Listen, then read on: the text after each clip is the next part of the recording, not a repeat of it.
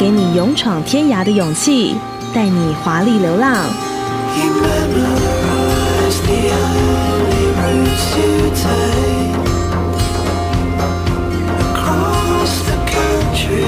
Kiss 旅行台湾的一百种视角。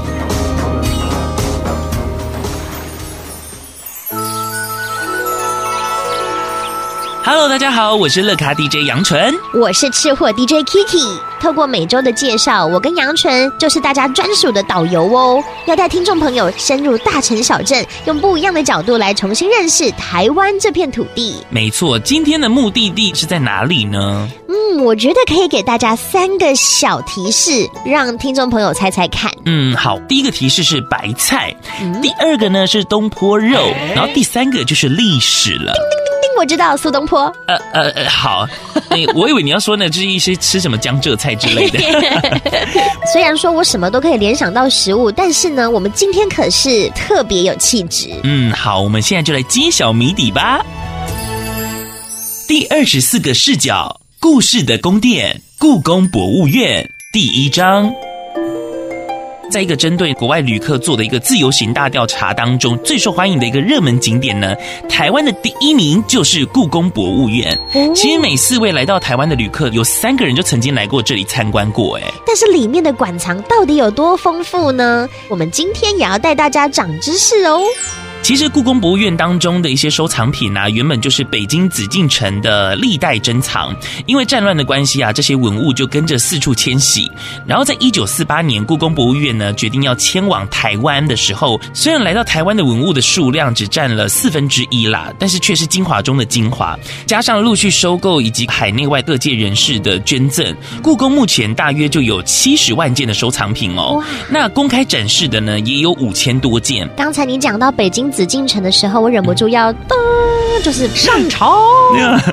皇上，朕知道了。好 了好了，好，入戏太深了。对对对，好，要在动荡不安的年代，将这些珍贵的文物还有艺术品运送到台湾，其实真的是非常不容易的事。嗯、故宫也等于保存了中华文化的博大精深哦。是的，因为很多的文物并不适合长期暴露在灯光下，所以为了保护这一些展览品，故宫每三个月会更换一次展览项目。所以呢，也让大家每一次到故宫朝圣都可以有不同的收获。嗯，那当你规划 schedule 的时候，就可以先上故宫的官网做功课，看看最新的资讯哦。刚刚聊到故宫的馆藏有这么多的话，到底要该从哪里开始参观起呢？好，如果只能够停留短短的时间，当然是不可能全馆走透透。那是当然，最好的参观方式，娘娘就是把握重点。就像到法国的罗浮宫，一定要看世界名画《蒙娜丽莎的微笑》。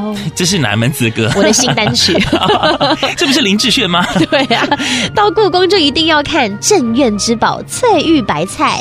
其实说到这个翠玉白菜的话，它在国宝排行榜当中是第一名哦。哇！而且因为太红了。就算是国外呢，可能有大博物院想要借展，故宫这里都是嗯 say no 婉拒的。而且翠玉白菜它美就美在一体成型，嗯，因为玉雕师是用很精湛的工艺技术，运用玉它本身自然天成的色泽，雕琢出这一颗阳明国际的白菜。你会在翠绿的菜叶上发现有中丝，那像白菜就代表清白纯洁，中丝有多子多孙的意思。那杨纯让你印象深刻的还有哪一个展品呢？呃，我想介绍就是呢，跟翠玉白菜一样，是故宫的超人气明星之一，就是让人家看了呢肚子也会饿的肉形石。